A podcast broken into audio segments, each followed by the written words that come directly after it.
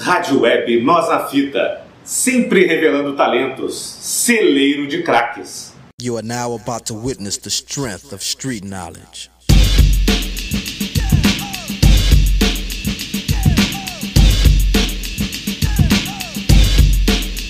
Straight out of Compton, crazy motherfucker named Ice Cube. From the gang called niggas with attitude. Programa homenagem. E nesta semana vamos falar sobre Andre Romel Young, mais conhecido como Dr. Dre, que completa 55 anos em 2020. Então ele nasceu em Compton, Califórnia, dia 18 de fevereiro de 1965 e foi o primeiro filho de Theodore e Verna Young.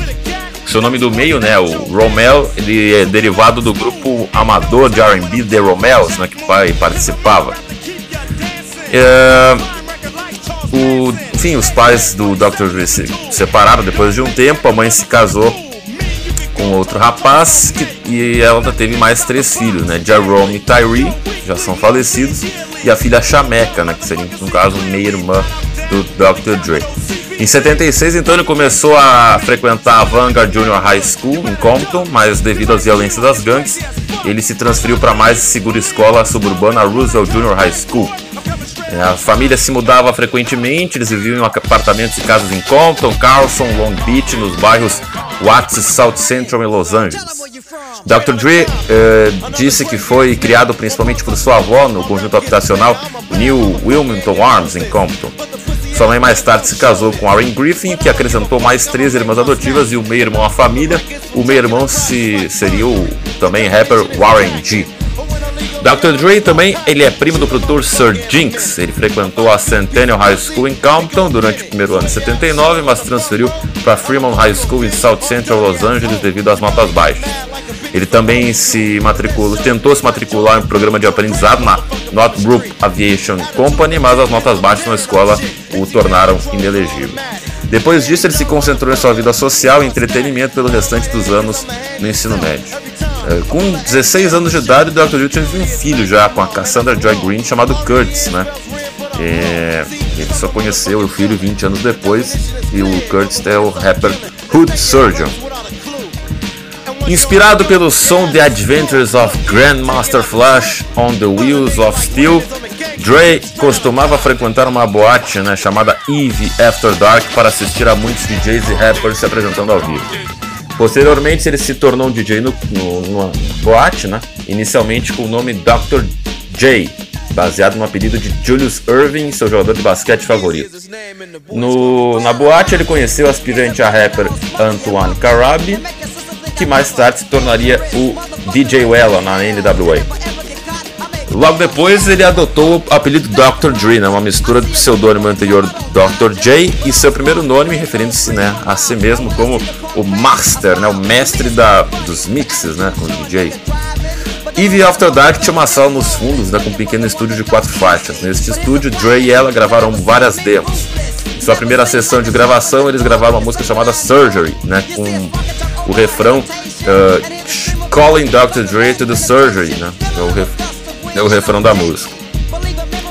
Mais tarde, então, ele se juntou ao grupo musical World Class Wrecking Crew, sob Krukut, né, em 1984, no que se tornaria estrelas da, da cena electro hop, né, que dominava o hip hop na costa oeste dos anos 80, e Surgery foi então é, o primeiro sucesso do grupo, né, que vendeu 50 mil cópias na área de campo.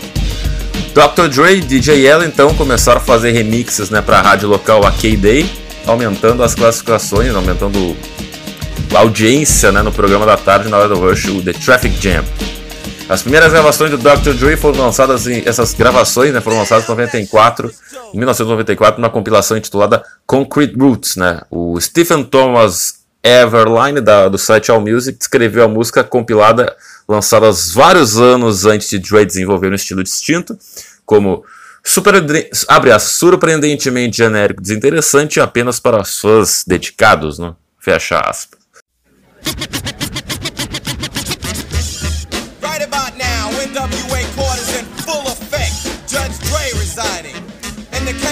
NWA versus the police department, prosecuting attorneys MC Ren, Motherfucking E. Order, order, order. Ice Cube, take the motherfucking stand. Do you swear to tell the truth, the whole truth, and nothing but the truth? So help your black ass. You goddamn right. Won't you tell everybody what the fuck you gotta say? Fuck the police coming straight from the underground. A young nigga got it bad cause I'm brown. Suas frequentes ausências na escola comprometiam sua posição na equipe de natação da escola. Após o colegial, então ele se ele frequentou a Chester Adult School em Compton, seguindo as exigên- as exigências de sua mãe para que ele conseguisse emprego, então continuar a educação. Após uma breve participação em uma escola de radiodifusão, ele se mudou para a residência de seu pai e a residência de seus avós antes de se tornar a casa de sua mãe. Mais tarde, ele saiu de Chester para se concentrar em se apresentar no Eve's After Dark. Logo, o World, Cla World Class Wrecking Crew deixou de ser uma prioridade para Dr. Dre e o DJ Ella. Em 86, o Dr. Dre conheceu o rapper Shea Jackson, né, o Ice Cube, que colaborou com ele para gravar músicas para Ruthless Records, uma gravadora de hip hop dividida, dirigida pelo rapper local Eazy-E, que ganhava dinheiro para a gravadora com o tráfico de drogas. Eles formaram então o grupo NWA, né, abreviação de Niggas with Attitude, né, que significa negros com atitude, cujos membros então são Dr. Dre, DJ Ella, MC Rain, Ice Cube e o Eazy. O NWA e o Ice-T na Costa Leste são amplamente creditados como os artistas que deram origem ao gênero gangsta rap, né, um subgênero do hip hop com palavrões, eh, repleto de representações sombrias de crimes urbanos, estilo de vida de gangues, né, fala a realidade das ruas. Não se sentindo constrangido por questões políticas racialmente carregadas, pioneiras e artistas como Public Enemy ou Boogie Down Productions, o NWA focou em temas e letras intransigentes, oferecendo descrições, descrições gritantes de sua cidade. Impulsionado pelo sucesso Fuck da Police, o primeiro álbum completo do grupo Straight Outta Compton se tornou um grande sucesso, apesar da inexistente trabalho de mídia, né? Eles não tocavam em rádio, não tocavam na MTV, não tinham apoio comercial algum e mesmo assim o NWA estourou no mundo da música. E claro, a música Fuck the Police fez com que o, a FBI enfiasse uma carta de aviso pro pessoal do NWA em conteúdo é, de- pelo conteúdo da música, né? Várias vezes em vários shows que tentavam fazer, é, o FBI chegava, a polícia chegava para prendê-los, né? Caso eles é, performassem a música nos shows. Essas músicas então do NWA viraram hinos das ruas, né? Porque embora o grupo não tivesse apoio da mídia nem da MTV, né? Que era a principal emissora de TV musical na época. E os seus membros viraram os mais notórios representantes do que viria a ser batizado gangsta rap, né? um gênero musical do rap com letras de hedonismo e violência. Seus protagonistas justificavam o estilo chocante das músicas, dizendo que eles apenas estavam contando como a coisa é na realidade. O NWA lançou mais três álbuns, né? o NWA and the Pulse, Straight Outta Compton e o If You For Zag, né? o Niggas For Life ao contrário. Todos produzidos por Dr. Dre e DJ L. Ainda na Ruthless Records, o Dr. Dre também produziu o álbum do grupo Above the Law e o também produziu coisas pro o rapper D.D.O.C. Dentro do NWA houve muitos desentendimentos entre os membros sobre questão de dinheiro e tal. Então primeiro o Ice Cube deixou o grupo, né? Então teve uma briga entre o NWA com o Ice Cube. E depois o Dr. Dre acabou saindo da Ruthless Records, né? Também por desavenças de- dele com o empresário do Easy, o Dr. Dre estava achando que não estava sendo bem pago, mesma coisa do Ice Cube. Ele sai então do NWA da Ruthless Records e o acaba indo para fundar a Death Row Records junto com o Sug Knight, que eram então um, uma espécie de segurança do, do, do rapper D- o DDOC. E o Sug Knight, então, como um cara muito forte, ele era um cara intimidador. Ele meio que convenceu, entre aspas, Easy a liberar o Dr. Dre do contrato. E então o Dr. Dre era o cara principal da nova gravadora, a Death Row Records. Então, em 92, o Dr. Dre lançou o primeiro single na faixa título do filme Deep Cover, né? Junto com o seu primeiro primeira descoberta, digamos assim, no mundo da música, o Snoop Dogg. Né? Primeiro protegido do Dr. Dre foi o Snoop Dogg. E o primeiro álbum solo do Dr. Dre foi o The Chronic, né? Para muitos um dos melhores CDs de, de rap da história. Teve ampla participação do Snoop Dogg. E o, nesse CD, o The Chronic, o Dr. Dre lançou um novo estilo de rap, tanto em termos de estilo musical quanto de conteúdo lírico, né? Uh, incluindo a, a, introdução de vários novos artistas da indústria. Não foi só Snoop Dogg, por exemplo, Kurupt, Das Dillinger, RBX, The Late of Rage, Nate Dogg e o Jewel também participaram, é, contribuíram com o The Chronic. Com a força de singles como Nothing But a G-Thing, Let Me Ride e Fuck With Dre Day, né, uh, todos né, com Snoop Dogg como cara do refrão, fazendo versos, o The Chronic se tornou um fenômeno cultural e o som de funk né, começou a dominar a parada do rap no início dos anos 90.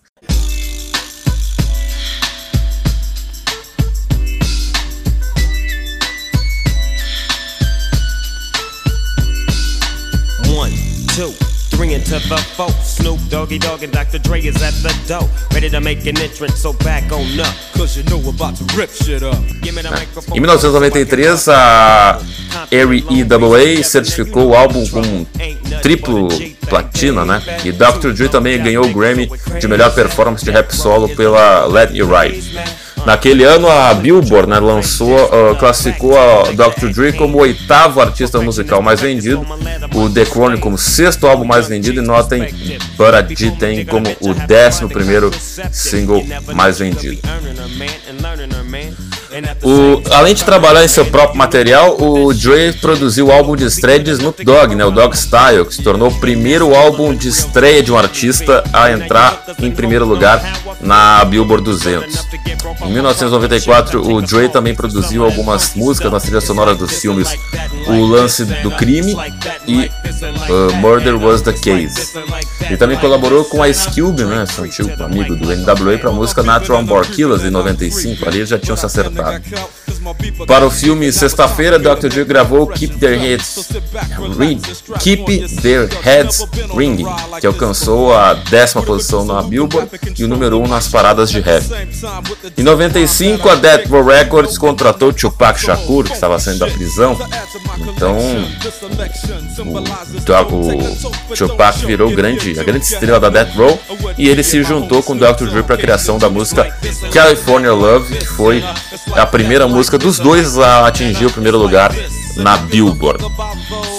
Anos depois, então, ainda nesse tempo, Dr. Dre começou a se desentender com o Sub Knight. Né? Ele estava achando que estava ganhando pouco, né, por ser o produtor criador dos grandes sucessos que impulsionava as vendas de discos, e também estava descontente com a forma como o Sub Knight ele controlava a gravadora, né, porque era muito violento, muita corrupção, muita ameaça e tal.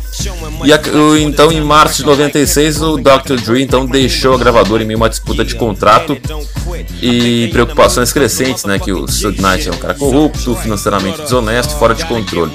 O Dr. Dre sai então declarando que o gangsta rap estava morto. Né? E mais tarde, ainda no mesmo ano, uh, ele fundou a sua própria gravadora, a Aftermath Entertainment, que é um braço um braço da Interscope Records, né, que ele conheceu o Jimmy. Né? E, coincidência ou não, o gangsta rap acabou uh, perdendo força naquele ano mesmo, né, com a morte do Tupac e meses depois do Notorious B.I.G. E, claro, a Dead Row entrou em colapso, né, com a morte do Tupac, as prisões do Suge Knight, enfim, entrou em dívida e a Dead Row é, acabou falindo, né, perdendo a relevância no cenário. Dr. Dre também apareceu no single No Diggity, do grupo de R&B Black Street 96. Também foi um sucesso de vendas, superando né, o Hot 100 por quatro semanas consecutivas. Também depois ganhou o maior vocal de R&B ou duo, né, num grupo no Grammy de 97. Uh, vários ex-colegas da Death Row, incluindo o Tupac, tentaram lançar uma música lançada Toss It Up, né? Que seria pra xingar o Dr. Dre, né? Seria uma diss, né? O pessoal chama no mundo do rap. Seria uma diss pro Dr. Dre, mas eles iriam lançar essa diss com o mesmo... com a mesma batida do... mesmo som, né? Do instrumental do No Diggity, mas eles foram forçados a substituir a produção depois que o Blackstreet né, emitiu o rótulo com uma ordem de cessação, né? Direitos autorais impediram de distribuir a música. Biatch. What no baby? You look good now you carry. Long time I watch you, I want chat to you, you go like you don't want chat to me. So what I'm Dre? Tell me what the fuck I on now. Creeping down the back street on D's. I got my Glock cocked cause niggas want these. Pouco tempo depois, então, Dr. Dre então funda a Aftermath Entertainment e ele já lança um álbum em 96, né? O Dr. Dre Presents the Aftermath. Ele apresentava as músicas do próprio Dr. Dre, bem como de artistas é, recém-contratados da gravadora, né? E uma faixa solo, Been There, Done That, que é um simbólico adeus ao gangsta rap. Apesar de ser classificado como platina pela RIAA, o álbum não era muito popular entre as pessoas de música. Né? Ele tocou Been There, Done That no Saturday Night Live e em 1997 Dr. Dre produ- produziu faixas para o álbum do The Firm, né? foi recebido com críticas amplamente negativas dos críticos. Começaram então a surgir é, especulações de que a Aftermath estava enfrentando dificuldades financeiras. né? E também o Aftermath enfrentou vários processos, por exemplo, uma violação de marca registrada pela banda de thrash metal também chamada de Aftermath, por exemplo. Uh, First, First Round Knockout, uma compilação de várias faixas produzidas pelo Dr. Dre, foi lançado em 96 com materiais que variam de World Class, Wrecking Crew, a NWA e gravações na época da Death Row. O Dr. Dre não participou da rivalidade que estava acontecendo na época, entre a Costa Leste e Costa Oeste. Ele produziu e apareceu em vários lançamentos dos artistas da Costa Leste, do- de Nova York, por exemplo, o Nas, né, com Nas is Coming, Zoom do LL Cool J e a música Watch Me do Jay-Z. Né? O Dr. Dre não, não, não entrou nessa neura. O momento decisivo da Aftermath veio em 98, né, quando o próprio Dr. Dre tinha dificuldades financeiras e estava com a credibilidade em xeque, né, depois de seus trabalhos não terem sido muito bons, o grande momento que o Snoop Dogg já tem há alguns anos, então o. Dre estava precisando de um fato novo, digamos assim. E esse fato novo surgiu em 98 quando ele começou, quando ele ouviu um EP, né, de um rapper de Detroit chamado Eminem, né? E ele acabou gostando muito desse EP, né, que seria o Slim Shady P, e acabou contratando o Eminem para Aftermath, isso sem ele, e ele só soube depois, né, que esse cara, o Eminem, era um rapper branco, né, porque na época os brancos no hip hop estavam queimados, principalmente depois do efeito Vanilla Ice, apesar de ter o Beast Boys e tudo mais, mas é, o Dr. Dre tava arriscando tudo, né, a reputação dele do gangsta rap assinando com um rapper branco igual Eminem, né, mas ele assinou e produziu é, o, na, na gravadora do Slim LP, né, que fez grande sucesso, né, o Eminem acabou causando grande sucesso, ele estourou muito rapidamente no mundo da música e o CD foi muito elogiado e isso praticamente acabou salvando né, a Dr. Dre em todos os sentidos, tanto questão financeira da Aftermath, começou a ganhar muito dinheiro, enquanto a própria reputação do Dr. Dre, então seria a segunda revelação do Dr. Dre, Snoop Dogg e agora o Eminem. O segundo álbum solo do Dr. Dre, o 2001, foi lançado em 99. Foi considerado um retorno ostensivo nas suas raízes do gangsta rap. Né? Foi inicialmente intitulado The Chronic 2000, né? que seria uma sequência do The Chronic, né? mas ele foi é, ele foi reintitulado 2001 depois que a Death Row Records lançou um álbum de compilação com o título Sug Knight Repre- eh, Represents Chronic 2000. Então o título virou 2001. Mas por que 2001 se ele é de 99? Porque ele mostra justamente isso. Né? O título ele se justifica porque o Dr. Dre é um, é um produtor tão inovador que ele está sempre à frente dos outros. Então ele está dois anos à frente. Enquanto o pessoal está em 99, ele já estava em 2001, ele já estava avançado. Então é, também tem essa ideia da inovação do Dr. Dre, da, da maneira como ele sempre consegue criar novos eh, ritmos, né, novas sonoridades, mostra como ele é um produtor inovador e de sucesso. Então ele está sempre dois anos à frente da concorrência.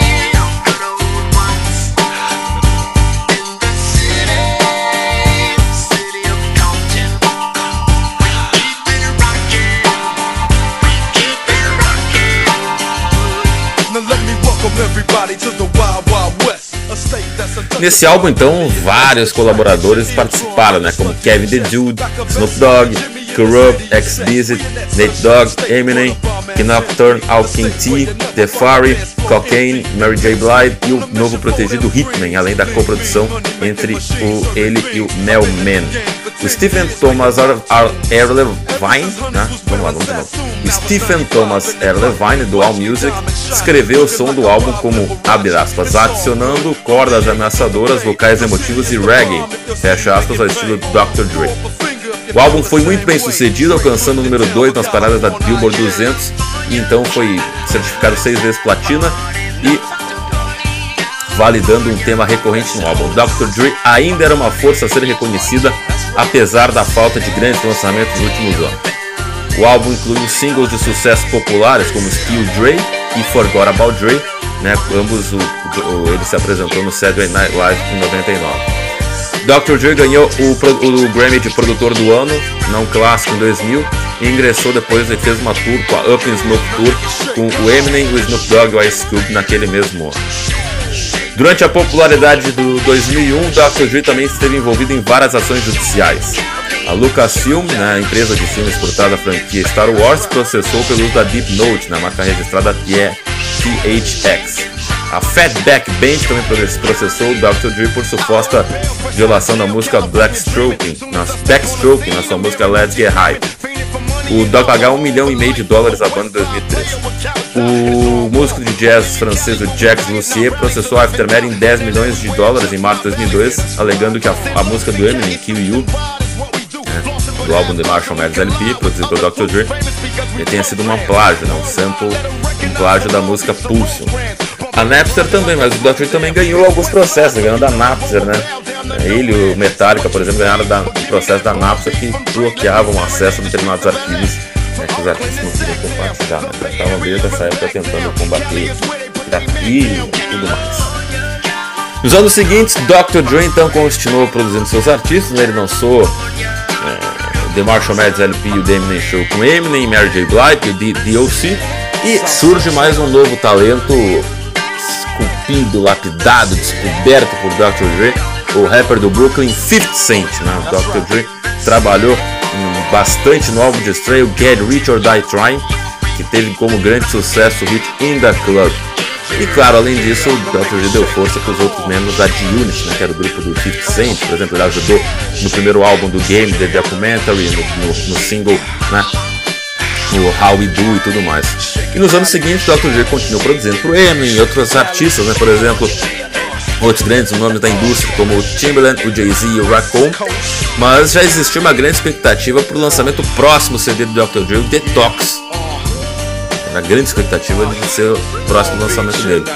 Desde 2005, então, sempre surgiu a história de que o Detox ia ser lançado com a produção de grandes uh, nomes do rap, seria quase que um, sei lá, um All-Star game, as estrelas, todas as estrelas no Detox.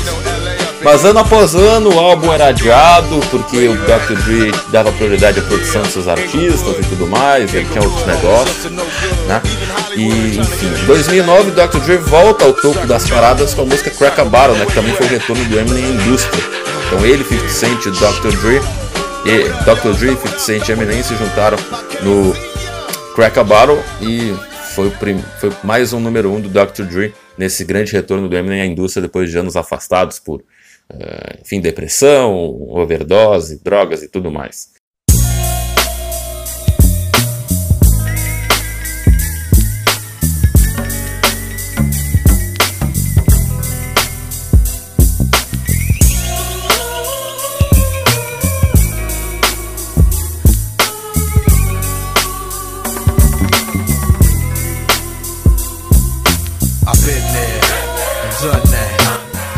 Dr. Dre também, claro, como sempre, participou muito da produção do, do álbum de retorno do Eminem, Relapse, né? participou até cantando a música Old Time Sake. Em 2010, Under Pressure, uma música com Jay-Z, foi confirmada né, como a primeiro single do Detox. Né? A música vazou antes do lançamento, né, sem sem estar devidamente pronta, sem masterização e sem refrão. E a crítica foi morna, né? O pessoal não gostou muito da música. O Dr. Depois anunciou que essa música, as músicas vazadas não fariam parte do, enfim, da, da tracklist, né? Da, do final do CD. 2010 ele lançou dois singles, né? Kush, que é uma colaboração com o Snoop Dogg e o rapper Akon. Em 2011 lançou a Anita Doctor com Eminem e a Skylar Grey. Né? O, o álbum alcançou o, a Anita Doctor alcançou grande sucesso, né? Foi a número 4 na Hot 100 da Billboard e foi certificada em dupla platina pela RWA e pela Associação Australiana da Indústria e Gravação. Em 2010, a Sociedade Americana de Compositores, Autores e Editores homenageou Dr. Dre com seu Founders Award por inspirar outros músicos. Eis que no ano seguinte, Dr. Dre começa a lapidar um jovem, mais um jovem artista. Além de Snoop Dogg, Eminem e 50 Cent, surge Kendrick Lamar. Ele já tinha gravado um CD numa gravadora independente, não, Section 8, e Dr. Dre assinou com Kendrick Lamar para Aftermath. E no primeiro CD pela gravadora, né, o Good Kid, Mad City, o Dr. Dre participou rimando das músicas The Recipe e Compton, né? E também foi headliner, né, o Dr. Dre, como headliner do festival Coachella. Ele tinha também anunciado que ia dar uma pausa na carreira para priorizar o negócio do Beats by Dre e ficar um tempo com a família, né? O, esse que falou Dr. Dre lá, produzidos de 2011 e 2012. Em 2013 começou uh, artistas na Aftermath, né, como o, a Marsh Ambitious e o Denal Parker, disseram que o Detox não existia mais, né, que tinha mudado o nome né? O nome do CD e que o Dr. Dre trabalhando em outras coisas. Então ali começou aquela coisa que o Detox seria uma lenda, né? Uma lenda urbana esse CD. Então, o período de tempo em que o Detox havia sido gravado, bem como uma quantidade limitada de material que foi lançado ou vazado, deram grande notoriedade ao Detox. Né? Então, quase uma lenda o lançamento do da música. Numerosas datas de lançamento, né? Foram dados para o álbum ao longo dos anos, o foi anunciado pela primeira vez, embora nenhuma delas tenha sido verdadeira, né, tenha se confirmado. É, muitos dos seus próprios artistas, né, como Snoop Dogg, 50 Cent, o Game, DJ Quick, eles disseram que o álbum nunca seria lançado pelos pelos interferências dos negócios e outros empreendimentos que o Dr. Dre tem, né?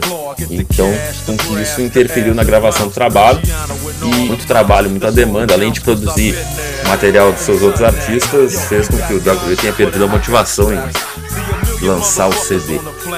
Em 2015, pegando carona com o lançamento do filme Straight Compton, né, que conta a história do Dre, Dr. Dre lançou de surpresa o álbum Compton, né, foi seu último álbum, né, ele é inspirado no filme, né, e o álbum é um estilo em compilação, né, onde seus vários colaboradores de sempre participam, né, como Eminem, Snoop Dogg, Kendrick Lamar, X-Blizzard, Gantnet, no dia 7 de agosto de 2015. Em uma entrevista a Rolling Stone, ele revelou que tinha cerca de 20, 40, de 20 a 40 faixas no Detox, mas ele não a lançou porque não atendia, não achou que tinha ficado bom o resultado, né, com o passar do tempo, e que é, os seus dias de artista tinham terminado. Ele também revelou que sofre de ansiedade social e por isso ele ele fica meio isolado, ele fica meio fora do centro das atenções. Uh, recentemente, então, o Dr. Dre ele trabalhou com outro grande talento, né?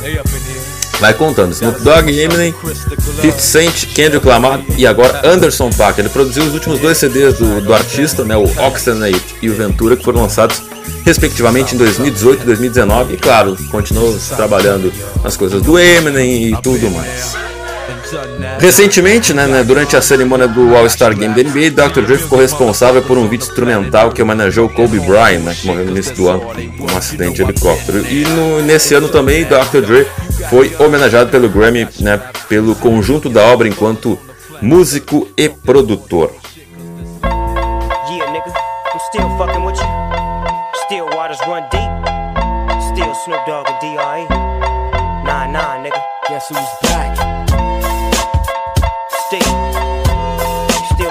Shit, huh, Dre? Oh, for sure. Yeah. Check me out. It's still Dre Day, nigga. Dr. Dre, claro, não é só um rapper, você já viu que ele é um empreendedor, mas também tem participações no mundo do entretenimento. Né? A primeira participação no cinema, Dr. Dre foi como um traficante de armas no filme Até as Últimas Consequências, de 1996. Em 2001, Dr. Dre também apareceu nos filmes Confusões no Lava Jato e Dia de Treinamento. A música dele, Bad Intentions, né, com Nocturnal e produzida pelo Mahogany, foi apresentada como uma trilha sonora do filme, né, com, com Confusões no Lava Jato. Dr. Dre também apareceu em outras duas músicas, né, On the the Boulevard e The Wash, né, juntamente com seu grande parceiro Snoop Dogg. No cinema, ele também teve participação importante, né, como produtor executivo do filme Straight Compton, né, que contou a história do NWA, e o filme foi indicado a melhor roteiro original do Oscar né, em 2016, mas acabou não levando. Em 2008, ele e Jimmy Iovine, né, o seu grande amigo de longa data da Interscope Records, lançaram a linha de fones de ouvido a Beats by Dre. Né? E em 2014, a Apple comprou a empresa do Dr. Dre do Jimmy Iovine por 3 bilhões de dólares. Foi a maior compra da história da Apple isso fez o Dr. Dre é, ser, um dos primeiros, ou se não o primeiro rapper bilionário da história da música, né? ele é um dos mais ricos da música, junto com o Puff Daddy, também tem vários outros investimentos, e o próprio Jay-Z, né? São a tríade dos mais ciclos da história do hip hop. O relacionamento entre o Dr. Dre e o Jimmy Iovine também rendeu um documentário chamado The Deaf in Ones, tem na Netflix, ou tinha, não sei, que conta em vários episódios a relação né, entre Dr. Dre e Jimmy Iovine juntos e separados, né? A vida e a carreira dos dois, né? E a participação, né? Como eles como eles é, foram fazendo seus negócios na música, a vida pessoal, os erros e acertos da vida pessoal, com os depoimentos de seus artistas, né, que foram descobertos pelos dois, né, que vai do, do rap, né, principalmente pelo Dr. Dre, ao rock pop do Jimmy Iovine. Né, é muito interessante e recomendo bastante quem é, se interessar, assistam The Deafened One. Os dois também fundaram em 2013 uma academia de artes, tecnologia e negócios de inovação, né, que o objetivo é moldar o futuro nutrindo os talentos, paixões e liderança e risco de estudantes exclusivamente qualificados, motivados a explorar e criar novas formas de arte, tecnologias e modelos de negócio.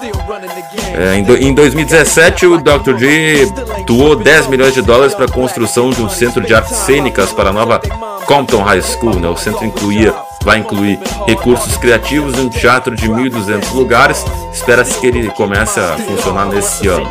O projeto é mais uma parceria entre o Dr. Dre e o Distrito Escolar Unificado de Campo. Na vida pessoal, o Dr. Dre virou pai aos 16 anos, né? Ele e Cassandra Joy Green tiveram Curtis Young, cujo nome no rap é o Hood Surgeon.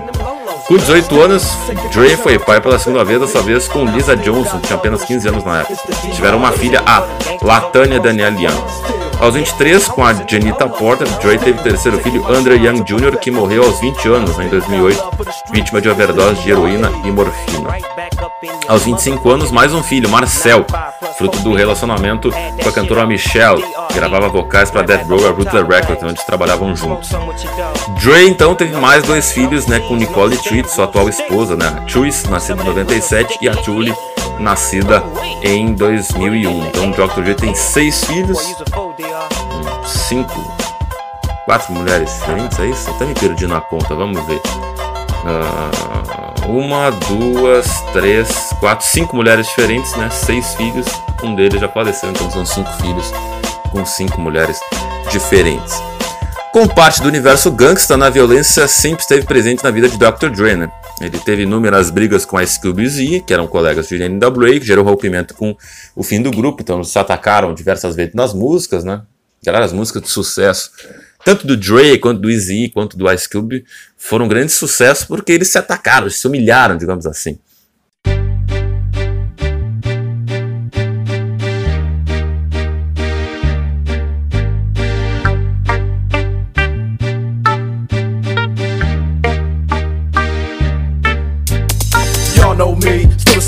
But I've been low O Dr. Dre não conseguiu fazer as pazes com Izzy a tempo, né? Porque Izzy acabou morrendo de AIDS em 94, mas ele e a Scooby se acertaram é, anos depois, né? Então o Straight Outta Compton. E se reuniram várias vezes, né? Como um grupo com o MC Rain e DJ Adam. Com o Suge Knight, né? O parceiro de Dead Row também não foi diferente, né? O, ao ver o Suge Knight tramóias de violência, corrupção, brigas, assassinatos, Dr. Dre caiu fora e abriu para a gravadora, né? E com o passar dos anos não foi segredo para ninguém que o Dre era constantemente ameaçado pelo Suge Knight, atentados, queria atacar os protegidos do, os protegidos do Dre, como Eminem, por exemplo. Né? O Suge Knight foi preso também justamente porque ele tentou invadir o set de gravação do filme e acabou atropelando lá um figurante. Tentou atacar lá o Dr. Dre, o pessoal, e ele tá preso, o Suge Knight. E além disso, o Dr. Dre tem muitas acusações e episódios de violência contra as mulheres. Em 1991, durante uma festa da indústria da música em Hollywood, Dr. Dre então agrediu a Dee Barnes, que era apresentadora do programa Pump It Up da MTV. Ela gravou uma entrevista com o NWA e depois com a Cube, né, que xingou o antigo grupo e zoou a, a voz do DLC. Né? Teve uma teve uma grandes problemas na voz, né? Depois que ele sofreu um grave acidente de carro, né? praticamente acabou com a carreira do DLC enquanto rapper, né? virou mais um ghostwriter, né? um compositor. Uh, a Barnes pediu 22 milhões de dólares um processo, mas recebeu apenas 2.500. Né? O Dre ficou dois anos de liberdade condicional, condenado a 240 horas de liberdade, né? 240 horas de atividades, né? serviço, serviços públicos e tal, né? As coisas que tem. E ele teve que participar de um anúncio de serviço público antes, anti-violência na televisão. O processo civil foi resolvido fora do tribunal. Né? A Barnes afirmou que ele começou a bater o rosto do lado direito do corpo repetidamente contra uma parede perto da escada. Dr. Dre comentou isso na época o seguinte, abre aspas. As pessoas falam toda essa merda, mas você sabe. Se alguém fode comigo, eu vou foder com eles. Eu fiz isso, você sabe. Não há nada que você possa fazer agora falando sobre isso. Além disso, não é grande coisa. Eu só a joguei através de uma porta. Abre, fecha aspas. Em março de 2015, a Michelle, que é mãe de um de seus filhos, a acusou de submetê-la à violência doméstica durante o tempo que eles passaram juntos, mas não iniciou uma ação legal. Ben uh, Westwolf, autor da, do, da A História Não Contada de Dr. Dre, Easy, Ice Cube, Tupac Shakur e Nascimento do Rap da Costa Oeste, investigou as alegações de suposto abuso de Dr. Dre. Ele falou com a Lisa Johnson, mãe de, do, de alguns filhos do Dr. Dre, e a Johnson afirmou que ele a espancou muitas vezes, inclusive enquanto ela estava grávida. Ela recebeu uma ordem de restrição contra ele. A ex-colega, ex-colega de gravadora Taryn B alegou que Dre a agrediu em uma festa pós-Grammy em 1990 em resposta à sua faixa Ruthless Beach. Durante uma coletiva de lançamento do filme Straight Camp em 2015, foram levantadas essas questões sobre o retrato e o comportamento de Dr. Dre e outras figuras importantes na comunidade do rap sobre a violência contra as mulheres, né, e sobre como isso não está no filme, né? Uh, a produção acusou né, uma, uh, de proteger o Dr. Dre e os outros né, membros do NWA, fazendo com que eles passassem por um bom moço, né, tentando jogar para baixo do tapete esses problemas que o Dre enfrentou uh, durante a vida pública.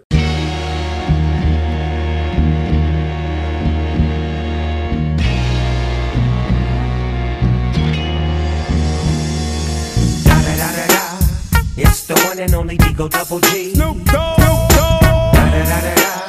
You know I'm mobbing with the D.R.E. Yeah, yeah, yeah. You know the West Coast is back for all you suckers. Suckers. So put something in there. Put it in there. Yeah. Suck, Snoop. Top dog, bite them all. Yeah, I'm burning it up. A discussão sobre o filme então levou o Dre a abordar seu comportamento passado na imprensa. Né? Em agosto de 2015, uma entrevista à Rolling Stone, o Dre lamentou né, esse passado abusivo, dizendo, abre aspas, Cometi alguns erros horríveis na minha vida. Eu era jovem, idiota. Diria que todas as alegações não são verdadeiras. Algumas delas são. Mas essas são algumas das coisas que eu gostaria de voltar atrás. Estava realmente fodido. Mas paguei por esses erros e não há chance de cometer outro erro como esse novamente. Fecha. Uma declaração do New York Times, em 21 de agosto de 2015, Dre voltou a abordar seu passado abusivo, afirmando, abre aspas, 25 anos atrás eu era um jovem bebendo demais e com muita coisa na cabeça sem nenhuma estrutura real na minha vida. No entanto, nada disso é uma desculpa para o que fiz. Estou casado há 19 anos e todos os dias estou trabalhando para ser um homem melhor para minha família, buscando orientação ao longo do tempo. Estou fazendo tudo o que posso para uh, nunca mais me parecer com esse homem. Ele passou então a fecha aspas, né? ele passou a pedir desculpas a todas as mulheres que ele abusou, dizendo, abre aspas, Peço desculpas às mulheres que machuquei. Lamento profundamente o que fiz e sei que isso afetou para sempre todas as nossas vidas. Dr. Dre também foi condenado em outras situações. Em 92, ele se declarou culpado em um caso de briga com um policial e foi condenado por duas acusações adicionais decorrentes de uma briga num saguão de hotel de Nova Orleans em maio de 91. Em 10 de janeiro de 94, Dr. Dre foi preso por uma perseguição policial por estar a 90 km por hora em Beverly Hills, dirigindo uma Ferrari em 1987. Foi revelado que o Dr. Dre tinha álcool no sangue de 0,16, né, que é o dobro do limite legal do estado. A condenação violou a condicional da briga de Dre em 91, então ele ficou oito meses em prisão em setembro até setembro de 94. Segundo relatos de artistas próximos e do próprio Dr. Dre, ele é um perfeccionista no estúdio e é conhecido por pressionar os artistas com quem grava para darem performances perfeitas.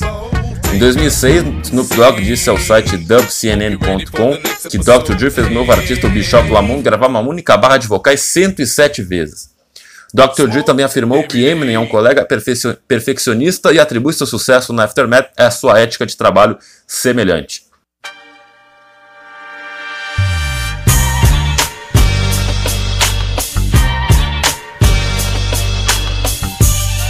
I just need y'all to bear with me for a minute while I talk about the pages of my job. Yeah. Listen up. Uh, Ele ajuda bastante os artistas, mas os interromperá durante uma gravação se não for do seu agrado. No entanto, ele dá aos MCs que ele trabalha um espaço para escrever suas letras sem muita intromissão, a menos que seja um registro conceitual.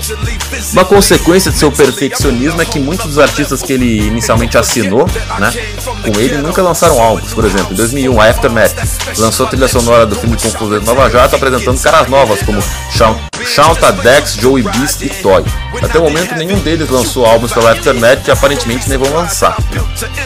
Outros caras que deixaram a Aftermath sem lançar álbuns incluem King T, o Hitman, Joel Ortiz, Raccoon e Hakim, né? O Hakim é um dos maiores MCs, considerado um dos maiores MCs da história do rap, assinou com o Aftermath, mas saiu de lá sem lançar nenhum disco por divergência artística, né? O Hakim falou que, por exemplo, o Dr. Ele, Dr. Dre queria que ele rimasse sobre matar alguém e o Hakim queria escrever sobre a ressurreição de alguém. Então os dois não batiam e o Hakim acabou saindo da gravadora. Olha só, né? O Hakim e o Raikon, né? Grandes nomes aí do hip hop que não bateram o gênio musicalmente com o Dr. Dre. Também é público notório que o Dr. Dre não escreve as suas letras, né? ele tem o auxílio de ghostwriters. Né? O produtor Mahogany deu mais detalhes, por exemplo, abre aspas. É como uma sala de aula, ele terá três escritores, eles trazem algo, ele recita depois disso. Mude essa linha, mude, mude essa palavra, como já estivesse classificando trabalhos. Como visto nos créditos para as músicas que Joey apareceu, muitas vezes há várias pessoas que contribuem para suas músicas, embora muitas vezes no hip hop muitas pessoas sejam oficialmente acreditadas como escritoras de uma música, até mesmo produtor. No livro How to Rap, o RBX explica que escrever The Chronic foi um esforço de equipe. O MC trabalha como ele, ele detalha, né, como ele escreveu Let Me Write para Dre. Uh, ele no que diz respeito a letras de Ghostwriter, ele diz, Dr. Dre não é um super, ele diz que não é um super rapper, mas sim grande, um super grande produtor. Uh, como membro da NWA, o DDLC escreveu letras para ele enquanto continuava produzindo. Alguns casos são públicos, por exemplo, Jay-Z escreveu toda a Steel Dre e o Eminem escreveu Forgot About Dre, por exemplo, entre outras composições. Dr. Dre, então, é um dos músicos mais ricos da atualidade, muito em virtude do sucesso do empreendimento com a Beats by Dre. Além disso, Dre, o Dre tem 6 Grammy Awards e foi listado como o 56º maior artista de todos os tempos feitas pela revista Rolling Stone. Com erros e acertos, é indiscutível o grande legado musical de Dr. Dre. Ele fez história ao participar dos primórdios do gangsta rap, onde cantou a realidade das ruas e violência policial sem o apoio da grande mídia, além com Snoop Dogg reinou com Jim Funk, depois, ao sair do Gangsta Rap, ganhou novo fôlego com o estouro de Eminem e 50 Cent, chegando a dominar a indústria nos anos 2000. Agora, nesta década, trabalha uma nova sonoridade com Kendrick Lamar, considerado um dos melhores da nova geração do rap, além de projetos com o promissor Anderson Paak.